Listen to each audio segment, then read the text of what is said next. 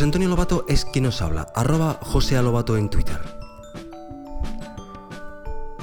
Hoy he pensado hablaros de un tema que mm, otra vez no tiene nada que ver con, con la programación ni nada, pero sí que tiene que ver con nosotros mismos e Internet.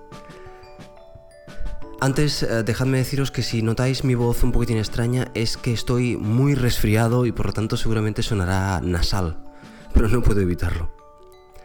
Bien, lo que os quería hablar es de un comentario que escuché el otro día en un podcast que mm, yo creo que ya lo sabía o que lo había hablado más de una vez o que es un tema de dominio público, pero que cuando lo escuché en ese podcast me hizo pensar con la mm, pragmatismo con el cual se dijo.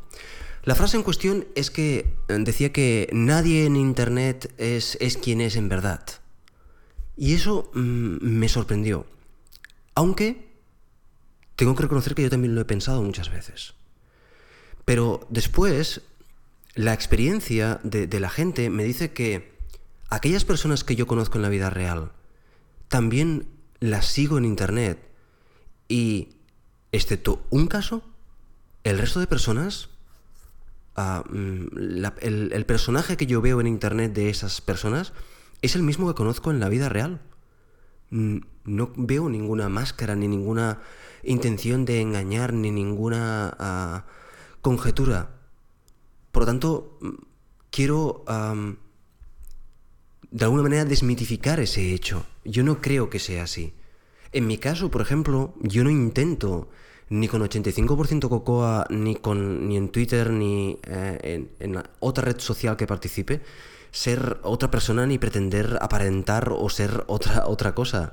Lo que, lo que escucháis aquí y lo que leéis allí soy yo sin más.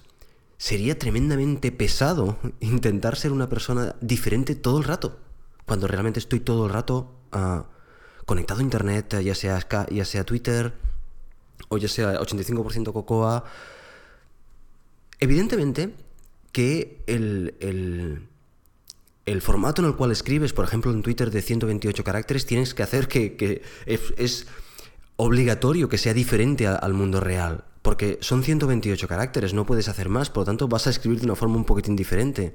O el hecho de estar delante de un micro y, hablarle a un micrófono ah, pretendiendo que le estás hablando a gente que te está escuchando, pues es un poquitín raro y no te comportas exactamente como tú eres en persona. Pero eso no significa que, haya creado un personaje ficticio y, esté hablando de un personaje ficticio. Vaya, yo espero que si las personas que me conocen en el mundo real me escuchan en el podcast o me escuchan en otro sitio y me ven eh, completamente eh, diferente, me gustaría que me lo dijeran para, saber si, si inconscientemente he creado un, un personaje que yo no, no, no, he querido crear, pero en ningún caso ese, esa es la intención. Y yo creo que de nadie. Antes os he dicho que, no he conocido a nadie así, excepto una persona, es cierto. Conocí a una persona que yo veía claramente que la imagen que daba en internet era completamente diferente a esta imagen que yo conocía en el, mundo real. Pero eh, también era una persona especialmente pintoresca, por lo tanto lo pongo como un caso excepcional y no, no lo pongo en el, grupo de, personas, ah, entre comillas, ah, comunes o normales que, somos el resto de humanos. Bien, pues esa era la simple y clara reflexión que quería, quería haceros hoy. Yo, cuando os ah, leo o cuando os escucho a aquellas gentes que, hacéis podcast,